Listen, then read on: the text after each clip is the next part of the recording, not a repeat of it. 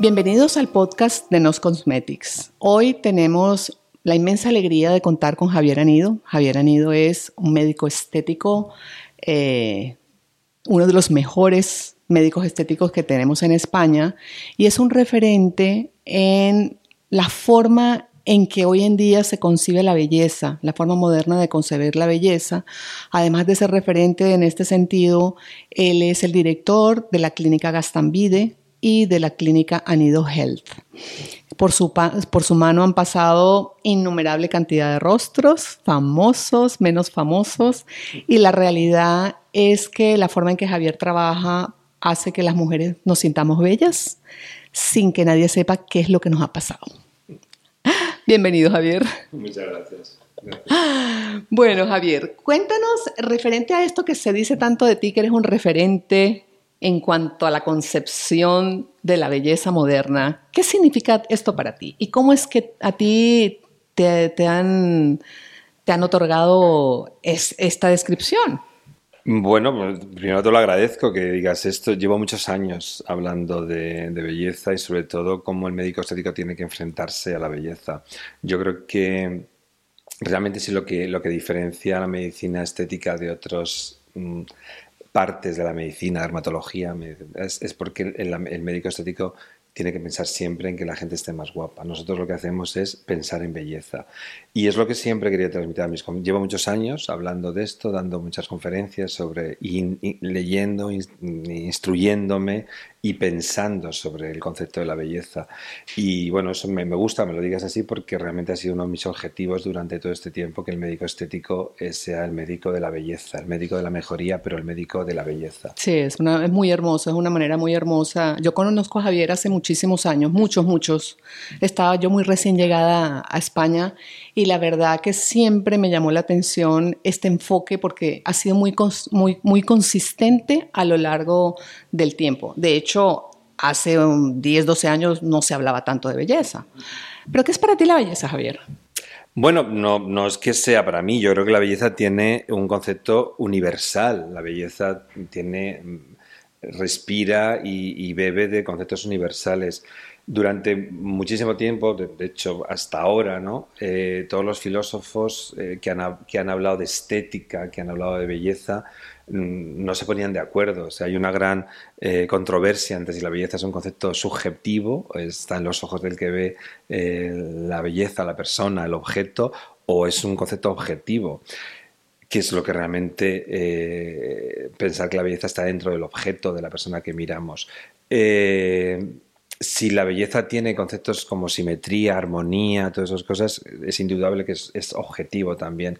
Pero en esta controversia yo creo que eh, Santayana, que es un filósofo español que yo siempre referencio en todas mis, en todas mis ponencias, en todas mis charlas, yo creo que hace la unión entre lo subjetivo y lo objetivo, que, no nos llegamos a poner de acuerdo sobre este concepto, y yo creo que la belleza es transmitir un sentimiento, transmitir un sentimiento positivo, transmitir un sentimiento placentero. Eso es lo que es la belleza, y eso es lo que el médico estético debería pensar cuando ve realmente a un paciente que llega a nuestras consultas, a nuestras clínicas, que lo que tiene que hacer es que esa persona sea agradable a los ojos de los demás. Y eso para mí es la belleza, transmitir un sentimiento. Sois un poco entonces eh, también artistas.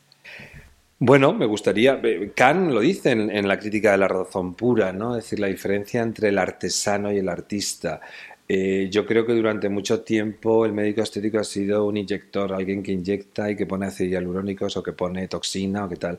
Y realmente si lo que se trata es de inyectar bien, pues bueno, claro que tenemos que inyectar bien, pero el médico estético tiene que tener además un concepto extraordinario de, la proporción, de la belleza, del sentimiento, de saber qué es lo que favorece a esa persona cuando se enfrenta a, los ojos de los otros. Y Todo eso es lo importante. Uy, maravilloso. Y cuéntanos en cuanto a la evolución de la medicina estética, ¿qué tendencias crees tú que hay ahorita más marcadas? ¿Hacia dónde crees que, que esto va a evolucionar. me, gustaría, me gustaría que la medicina estética no se basara en tendencias. La medicina estética, yo lucho porque la medicina estética sea una rama más de la medicina y, no vas al neurólogo a que te diga qué, tendencias tiene la neurología. La medicina estética tiene que estar basada en un buen diagnóstico, en un tratamiento correcto y en, transmitir también elementos de medicina preventiva. O sea, la base de la medicina estética son esas tres cosas y sobre todo tiene que estar en un buen diagnóstico. Es cierto que, es difícil abstraerse de la presión de las redes sociales, del Instagram, de todas estas cosas que promueven, pero el médico estético no puede ser un médico de tendencia. El médico estético, sobre todo la medicina estética, es medicina con mayúsculas y tiene que basarse en los criterios y en los rigor, en el rigor científico y en los criterios que se basa cualquier diagnóstico o cualquier tratamiento en la medicina estética. Más complejo porque tiene que introducir técnica y tiene que introducir sentimientos y eso hace que la medicina estética sea una medicina compleja, que no solamente es una técnica, sino que introduce elementos también más, más complejos, pero no puede estar basado en tendencias. Oye, muy interesante esto que nos estás comentando, porque normalmente, como tú dices, uno se entera y ve las noticias sobre la medicina, pues basado en lo que ve, sea en los periodos, en las revistas de belleza, las revistas médicas o lo que uno conoce, y normalmente se transmite mucho más el tema de la técnica, de los nuevos descubrimientos y no este concepto que tú nos estás. Yo, yo creo que estamos en un momento difícil, difícil, bueno, todos los momentos no sé si son fáciles o difíciles, pero es un momento como de transición en el que todas las personas nuevas que se incorporan, se incorporan a la medicina estética de los máster, yo creo que en España hay una gran formación y es una de las medicinas estéticas más importantes del mundo, pero el médico estético no solamente puede ser un inyector, el médico estético tiene que proponer algo más, porque si no, tenemos la batalla perdida. Al final, todas esas cosas que no, es que no queremos que fulanito o determinados gremios se participen de la medicina estética, tiene que partir del el orgullo del médico estético y de la formación del médico estético que está formado para la medicina de la belleza, no para eh, llevar a cabo una técnica o una inyección o un protocolo. No, el médico son médicos de la mejoría, somos médicos de, la belleza. Antes hablaste de, la prevención. Este, también habla mucho la gente de tratamientos no invasivos. Este, ¿Tú crees que el, cómo, cómo definirías tú la prevención en el tema de la medicina estética o cómo, desde el punto de vista de una persona que desea conservar su juventud, por más tiempo. Es que, es que la medicina eh, de cualquier rama, de cualquier signo, de cualquier acto médico, tiene que llevar siempre un diagnóstico exhaustivo y apropiado, un tratamiento correcto, que es que beneficie a la persona, y la tercera pata es un, un tratamiento preventivo. Es decir, es absurdo un neurólogo o un, endocrino, por mucho que te quiera bajar el colesterol, si no hace que el paciente participe en su propio cuidado, no sirve para nada. No sirve nada bajarte el colesterol si tú no haces una dieta, no haces un tratamiento preventivo sobre las cosas y los factores que te, que te dañan. En la medicina estética es lo mismo. La medicina estética también es la medicina del, anti, antienvejecimiento, del envejecimiento. Entonces, yo creo que es fundamental que plantearnos eso. La medicina preventiva es intentar que el paciente se involucre y se incorpore en el proceso del tratamiento. Y si no conseguimos eso, es una medicina fallida. No puede depender solamente de nosotros, del médico estético, de los productos, de los ácidos hialurónicos, de cómo van mejorando. No, tenemos que incorporar al, paciente, a nuestro cliente, dentro de la medicina, del acto médico. Y eso, es medicina preventiva. ¿Y eso cómo lo haces tú con tus pacientes? Bueno, pues porque yo creo, yo involucro a mi paciente desde el diagnóstico. Es decir, esto no significa voy a hacerme una toxina, voy a hacerme un ácido hialurónico. No, yo lo que intento es que mi paciente enfrentarle al espejo y con eso decidir. Tú, tú dices, mira, todo el mundo, el 90% de la gente que viene a nuestras consultas se quiere quitar el rictus y el. Vale, pero ese rictus hay que explicar a la gente o ese surco de dónde viene, cuál es la causa y ir a la causa, que muchas veces es tensar e intentar tensar y no rellenar. Entonces, eh, cuando el paciente lo entiende, es la forma de involucrarle. Entonces, un tratamiento, un, eh, introducir ácido hialurónico o hacer una terapia con ácido hialurónico, el que el paciente no sepa que tiene que protegerse del sol o que se vaya de tu consulta con un protector solar indicado, es absurdo porque no, tiene ningún sentido. ¿Por qué? Porque el ácido hialurónico va a durar mucho menos, porque va a tener mucho más elastosis, porque va a tener mucho más envejecimiento. Entonces, para mí, eh, de hecho, es quizá en donde más tiempo gasto, porque además eh, mm, tardo en, incorporar al paciente a, ese acto médico, que además es lo más bonito, es lo que más más medicina es. O sea, yo no, yo no renuncio a ser médico y, la medicina preventiva es realmente cuando el médico se la juega para hacer que el acto médico sea un acto completo y que sea un acto realmente eh, no fallido. Y entonces la prevención es fundamental. Ahorita hemos acabado de pasar, estamos pasando un tema de pandemia. Este, en este proceso de pandemia, cierres, aperturas y ahorita que ya casi lo estamos pasando, se habla mucho de la mirada, ¿no? Este, ¿qué tratamientos y, del tercio superior? ¿Qué tratamientos recomiendas tú para el tercio superior? Bueno, yo creo que eh, la pandemia ha devuelto, si en algún momento no, no, no, era así, la importancia al tercio superior y a los ojos. En, en que nos, nos, ponen la mascarilla, los ojos se, se presentan como el gran eh, hacedor de belleza y el gran informador sobre la belleza. Entonces, eh, mucha gente luego ha venido, es que me he quitado la mascarilla, estoy peor con mascarilla. Pero lo importante durante todo este tiempo, este tiempo que ha sido un tiempo duro, un tiempo difícil, han sido los ojos.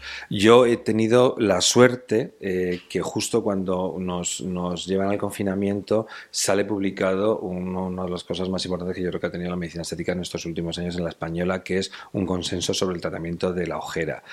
Y, fíjate lo, importante que llevamos dos años hasta que llegamos a hacer un consenso con, diferentes partes, diferentes médicos, es mucho más difícil que, presentar un paper individual, ¿no? Porque el consenso entre, entre, entre, entre iguales, entre médicos, eh, es complicado y a veces eh, se alarga en el tiempo. Pero eh, fue interesante porque justo hablábamos de la, de la mirada y hablábamos de los ojos cuando nos, nos, nos meten en casa y nos ponen la mascarilla, ¿no? Con lo cual es cuando realmente los ojos pasan a ser el primer elemento de, belleza de que tenemos las personas para, para relacionarnos con los demás. Y, estoy muy contento en ese aspecto porque ha sido muy bien recibido por todo mm, la población médica e incluso fuera de, España, ¿no? Me llaman permanentemente para darme una enhorabuena porque fue poner un poco de manifiesto esa, esa necesidad de tratar los ojos, de tratar el tercio superior para, para, para que, bueno, introducirlo en los tratamientos estéticos. Me consta, me consta que Javier desde toda la vida le ha dado importancia a la mirada, siempre la ha tenido presente y mira qué casualidad y cómo la vida te ha puesto justo en el momento de que ya habías empezado a intentar hacer ese consenso y justo lo terminan y justo claro, Porque es una idea mía, es decir, la belleza como percepción, es decir, los ojos son al mismo tiempo emisores y receptores de belleza. O sea, todo empieza por la mirada, todo empieza por los ojos. Los ojos, da cuenta que nosotros con los ojos podemos transmitir un montón de sentimientos y un montón de, valores, si quieres. Pero en los ojos es el único, en el único parte de, de la cara, del rostro, donde solamente se puede mostrar un sentimiento, que es el sentimiento de miedo miedo. Entonces, es muy interesante los estudios sociológicos que se hacen en animales y en niños pequeños cuando oyen un ruido alarmante o, una cosa que, que, no saben lo que es, los, los, bebés miran a los ojos de la madre, los animales vivan, miran a los ojos de la madre y si la madre con sus ojos detectan el miedo, se ponen a correr y, entonces es cuando, cuando gritan o cuando se ponen en unión. Eso es lo importante. Solamente hay un sentimiento de todos los que podemos demostrar de cansancio, de alegría, de risa, de, muchos sentimientos que se, que se pueden expresar con el rostro y con los ojos, solamente el miedo está basado en los ojos. Entonces, a mí eso me hizo pensar, y, por eso llevo tanto tiempo trabajando en la mirada y trabajando en, en, los ojos como elemento fundamental de transmisión y de recepción de belleza. De belleza, wow. Y tú puedes tener, eh, tener un ser bello o se puede transmitir belleza aunque tus ojos reflejen, no sé, cansancio, tristeza. Bueno, es que eh, si somos coherentes con, con, lo que hemos dicho al principio, que, la belleza es simplemente la transmisión de un sentimiento positivo, el médico estético tiene que saber qué, elementos, qué sentimientos tiene que intentar modular o cambiar de esa persona. En los ojos está el cansancio, está la tristeza, está la pesadez, o sea, no solamente en los ojos, no solamente hay que fijarnos en el tercio inferior, solamente en la ojera, ¿no? Hay muchas personas que, que la ojera, eh, hace poco eh, discutiendo sobre esto en un programa de radio, me recuerdo que me el, locutor muy conocido decía, es que a mí lo que me gustaban eran las actrices de los años 50, nunca, no, no como las actrices eh, italianas de los años 50, a todo le quedaban también la ojera. Pues bueno, puede ser verdad que hay gente que, que sea lo de misterio, que tiene la ojera, de cansancio, de, de mujer fatal, pues pero no solamente es la ojera, tenemos que valorar la, dónde empieza la ceja, dónde está la cola de la ceja, cómo, se, cómo tenemos el, el, depresor de de la cola de la ceja, como tenemos las arrugas. Yo estoy completamente en contra de, que la toxina botulínica sirve para, para mm, mitigar todas las arrugas, porque la risa, uno cuando ríe, esas, esas arrugas picaronas de gente joven, yo a los, la gente joven tiene que, tener arruga cuando se ríe, ¿de acuerdo? Es que tenemos que quitar las arrugas que no nos favorecen o que nos dan un sentimiento de, mayor pesadez o de mayor eh, eh, menos de interés y eso es lo que la medicina estética tiene que proponer. Por eso eh, yo creo que estudios como el que hemos hecho, los consensos que hemos hecho, ayudan mucho al médico estético a, tener otra mirada, tener una mirada mucho más eh, global, mucho más eh, amplia de lo que es solamente hacer tratamientos específicos para quitar arrugas o para rellenar ojeras. Me encantaría que nos contaras, que le contaras a nuestros oyentes un poco más sobre ese consenso, sobre ese protocolo, yo lo entiendo, no sé si la palabra es correcta, ese protocolo que ustedes pusieron en blanco y negro, por decir de alguna manera, en la zona de la mirada.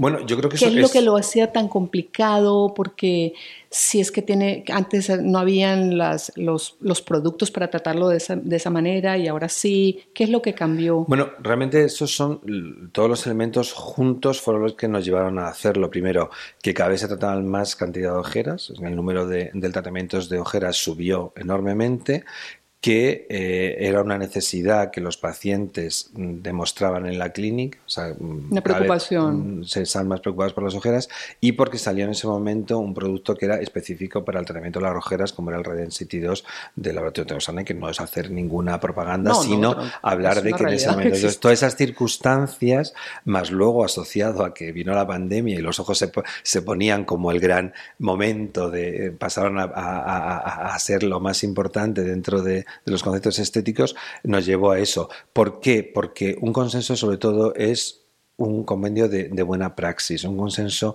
de médicos reunidos, lo que hacen es, eso tiene que ser, no, son, no es un concepto de normas, o es una cosa normativas, de decir que no tienes que hacer o que no tienes que, o que cómo lo tienes que hacer, sino justo lo contrario, es que todo su, su, objetivo final es que la praxis sea disminuir los efectos secundarios y que sea un, un, un punto de encuentro para la buena praxis.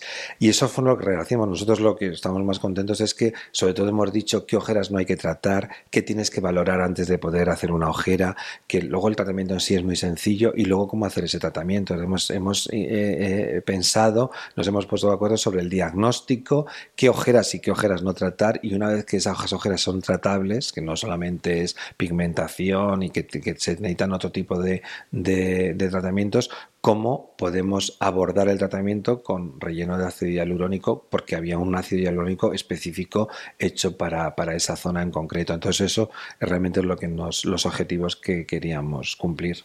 Qué bien. A mí me llama mucho la atención el saber, fíjate tú, ahora estás mencionando qué ojera es tratable. Yo tenía la idea de, bueno, de lo que oigo y percibo de ojera, Tratamiento de ojeras con ácido hialurónico, lo ves en las publicidades. Pero tú estás diciendo aquí, se está entendiendo bien, que no todas las ojeras son tratables. Cuéntanos cuál es el criterio o qué tipo de ojeras, si es que ya están totalmente tipificadas para que nuestros oyentes sepan que ojo, nosotros hemos tipificado yo creo que es la gran aportación a, la, ciencia al mundo de la medicina estética ha sido precisamente eso valorar los signos desde la capacidad palpebral el hundimiento la, textura el color la flacidez la elastosis todos esos elementos los hemos valorado los hemos cuantificado y hemos puesto una especie como de, de numeración numeración a eso. Entonces, si tú vas sumando, a partir de un sumatorio de todos esos elementos, no es aconsejable que eh, la ojera sea tratada y tendrás que hacer otro tipo de, de, tratamientos, como puede ser cirugía, cuando las bolsas hay, un, hay, un, hay una herniación importante de esas bolsas grasas de, que componen la ojera, o hay una elastosis especial, o tienes un color específico, porque la gente confunde el, el, concepto de la ojera. Eh, y fíjate que parece, parece raro, pero lo que más nos cuesta nos costó es ponernos de acuerdo que es una ojera, porque realmente la gente no lo tiene claro. O la ojera no es un, es un, color oscuro alrededor del ojo, no, la ojera es una depresión que va desde el canto interno del ojo a la la línea media eh, marcada por la pupila. Ese hundimiento que llega hasta aquí, eso es ojera y eso es lo que se puede tratar. El resto son muchas otras cosas. Entonces, eso es lo que realmente aporta al médico, al médico estético, eh, la gran aportación, porque yo creo que se estaba hablando de ojeras y, estábamos metiendo dentro de ese saco muchísimas otras cosas que no eran ojeras. Entonces, ponernos de acuerdo para... ¿Por qué? Porque no se pueden hacer estudios clínicos si no uno no parte del objetivo y de, de lo objeto, que todo el mundo estemos de acuerdo sobre eso. Y eso fue una de las cosas más importantes que, que, el, que el, consenso aporta, es decir que cuando hablamos de ojeras, que es lo que realmente estamos marcando y estamos nominando, que es una cosa que no es fácil. Wow, pues qué interesante. Yo creo que esto es realmente un gran logro. sí, sí, sí, estoy, muy contento y, hablo también por mis compañeros, que, que ha sido un trabajo ímprobo y es difícil publicar una revista americana de, de científica es muy difícil y bueno, eso también pone también a la medicina estética española en, en, el primer rango, de, porque yo creo que la medicina estética española está, es una de las grandes medicinas estéticas del mundo, pero que bueno, no sé, por, por, por este falta de chauvinismo que tenemos los españoles y, y, también, bueno, pues no sé, porque si no, no estamos en los grandes... Eh, locutorios en los grandes foros internacionales, porque no sé, no hablamos inglés, no nos a saber cuáles son las circunstancias, o porque a España no se le considera como una potencia, pero yo creo que en, respecto a la medicina estética, la medicina estética española es una potencia internacional. Ha evolucionado muchísimo, ha evolucionado muchísimo. Mira, tú ya hace más de 10 años, yo me acuerdo que tú nos decías que una persona podía lucir hasta 7 años más joven con solo tratar cejas y pestañas. Este, al abordar desde tus tratamientos cuando viene una persona con un rostro y, que lo haces de 360 con todos los elementos que nos has comentado, este, ¿qué importancia le das a, a, esos productos cosméticos que ya la gente tiene que puede usar en su casa como para mejorar el grosor, la longitud y la calidad de las pestañas, por ejemplo? Las pestañas y las cejas, que también son muy importantes. De cuenta que las cejas y las pestañas son como realmente poner el marco a la mirada. Y, es un poco eh, lo que te decía antes, es lo que tenemos para introducir e incorporar al, paciente dentro de los tratamientos. Es decir, fíjate que, que las cejas y las pestañas sobre todo son un elemento no solamente de belleza, sino de juventud y de salud una persona que no tiene pelos en las, en las cejas por la alopecia, porque ha perdido, detrás puede haber un, un, problema de salud. Una persona que, que, no tiene cejas o pestañas, eh, detrás tiene un concepto de vejez, porque vamos perdiendo el pelo con los años y tal. Entonces, tener una buena salud o unas buenas cejas, unas buenas pestañas, no solamente intervienen en la percepción de la belleza, porque el ojo necesita ese, esa marcación, ese, mar, ese marco para, para sentirse mejor, sino que también nos dan elementos de de, juventud y elementos de salud. Y por eso para mí son fundamentales y también al mismo tiempo introducir al paciente para que, se trate y, y hacer medicina preventiva. Sí, importantísimo. ¿Y qué elementos tienes tú en cuenta a la hora de prescribir un producto para las pestañas o para las cejas. Básicamente, por ejemplo, en las pestañas, que, que hay como que menos recursos, porque básicamente en las pestañas no se puede inyectar, no sé, lo máximo que se puede hacer es poner postizas, sería la alternativa. Y bueno, pues un poco, o estos serums de pestañas, por ejemplo. Yo los tengo incorporados dentro de los protocolos. ¿eh? Cuando hacemos ojera, yo soy capaz de, de eso. Además, tú, el paciente te, te da e-, ese pálpito. Cuando ves que tienen un buen rímel, cuando ves que tienen pestañas postizas, sabes que hay una preocupación por ese tipo de elementos y les tienes que informar de que hay productos que sirven para mantener la, salud y la longitud de, las pestañas. Entonces, el propio paciente es el que te da la información. Por eso es tan importante ver al paciente y enfrentar al paciente al espejo porque te da mucha información. Es absurdo que venga una señora con un rímel o con las cejas pintadas porque se le han caído y, no introducir o no proponerle este tratamiento que es un tratamiento médico y bueno cosmético y médico pues ya sabes que el origen de, de, saber que las pestañas igual que, con la toxina botulínica fue eh, precisamente un, estudio clínico que se hacía sobre, sobre glaucoma entonces es un tratamiento médico que yo creo que realmente es muy importante que tú se lo puedas aportar a los pacientes y el paciente hay que saber mirar a la gente hay que saber mirar a los pacientes para saber cuáles son sus preocupaciones y cuáles son sus sentimientos. Entonces lo tenemos hecho. Lo que pasa es que muchas veces se nos olvida mirar. Vemos sin o, miramos sin ver, que sería así como el título de un bolero. Sí, pero definitivamente pues el serón de pestañas es como la guinda, ¿no? Del pastel, ¿no? Porque cuidarte, mantener toda la zona bien cuidada, rejuvenecida. Porque me imagino que aquí viene no solo gente que quiere prevenir, también viene gente que, bueno, pues por A o por B nunca se había tomado el interés de realmente pensar que podría eliminar arrugas o rejuvenecer su mirada y, Tú le tienes que hacer unas propuestas integrales de todo. O sea, mm, tener, no tener patas de gallo, levantar la cola de la ceja y, tener una pestaña pobre, pues forma parte también un poco de, del resultado final de lo que tú estás proponiendo. ¿no? Es el, el éxito final de tu tratamiento. ¿Y qué le recomiendas a las personas? Eh, tú fuiste de los pioneros en introducir un serum de pestañas en el país, junto conmigo, que abrimos el nicho de mercado. No, recuerdo, Después recuerdo. de esta, sí, el pionerísimo. Eh, pasado el tiempo, pues muchas marcas han querido aprovechar este boom, es un nicho hoy en día ya hay como una categoría nueva, productos de crecimiento de pestañas. ¿Qué le recomiendas a un paciente que a lo mejor está confundido, que ve cosas online, que le dicen? ¿Qué le recomiendas? ¿Cuál es tu recomendación para que tome la mejor decisión antes de optar por un producto u otro? Bueno, yo creo que lo importante es el principio activo, ¿no? Que el principio activo sea mm, responda a lo que a lo que la gente quiere. Entonces, eh, que, que, tengan estudios clínicos, estudios clínicos no, sino que tengan una evidencia científica de que eso es así. Porque lo que yo no engaño a mis pacientes con los productos que les pongo, que les inyecto que les propongo, con esto resulta lo mismo, ¿no? El principio activo tiene que hacer lo que, lo que dice que hace y para eso nosotros recomendamos los que realmente tienen evidencia científica o evidencia clínica de que eso es así.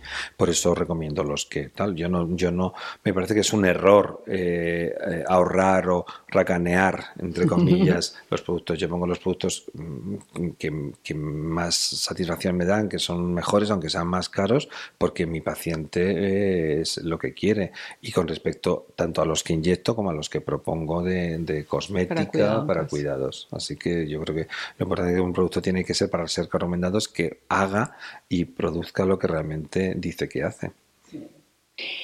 ¿Se puede tener una mirada joven si las cejas y las pestañas no nos acompañan? Bueno, yo creo que ahí sí que puede intervenir el concepto de, de la moda, ¿no? Yo estoy ayudando a muchas pacientes que que eran jóvenes en los años 70 y que la moda era depilarse las cejas y no sé qué y entonces las pobres quitar, de quitarse pelo ahora quieren mm, volverse a hacer un, marcado de esas de esa zona no eh, bueno eso sí entonces yo creo que a las personas hay que indicarlas muy bien cuáles son los elementos importantes para aumentar su belleza entonces hay gente que le corresponde que tener una ceja un poco más poblada, hay gente que hay que higienizarle y quitarle cejas para que no se le pegue con, con la entrada del ojo, lo que es la cabeza de la ceja, hay personas que hay que, hay que liberarle un poco la cola, pero, pero sí, yo creo que las cejas y las pestañas son un elemento, sobre todo, ya te lo he dicho, de salud, de juventud, porque con los años se van perdiendo y, yo creo que eso es fundamental. Por eso, con una persona que tiene unas buenas cejas, unas buenas pestañas, una buena salud, parece más joven porque son elementos, sobre todo, de, de juventud y de salud. Eso es importante. Bueno, Javier, muchísimas gracias por tu tiempo, por todo lo que nos has contado, que yo estoy segura que la mayoría de la gente no conoce en ese detalle. Y, de verdad, muchísimas gracias y ojalá que cada vez haya más médicos como tú y que todo lo que tú enseñas, porque Javier además es profesor. No, yo no, enseño, no enseño. da charlas, no solo en España, también fuera de España este, pues vas dejando tu huella. Muchísimas gracias, te lo agradezco mucho y me agradezco que me dejes eh, decir las cosas que, por las que tengo pasión y por las que siento una, una gran necesidad de contarlas. ¿no? Yo creo que transmitir esto también es muy importante para que todo el mundo que empieza en la medicina estética pueda seguir y, seguir aprendiendo y seguir poniendo lo más importante que la medicina estética, que es el paciente y el cliente, que es lo más importante. Muy bonito, Javier. Muchas gracias. Muchas gracias a ti.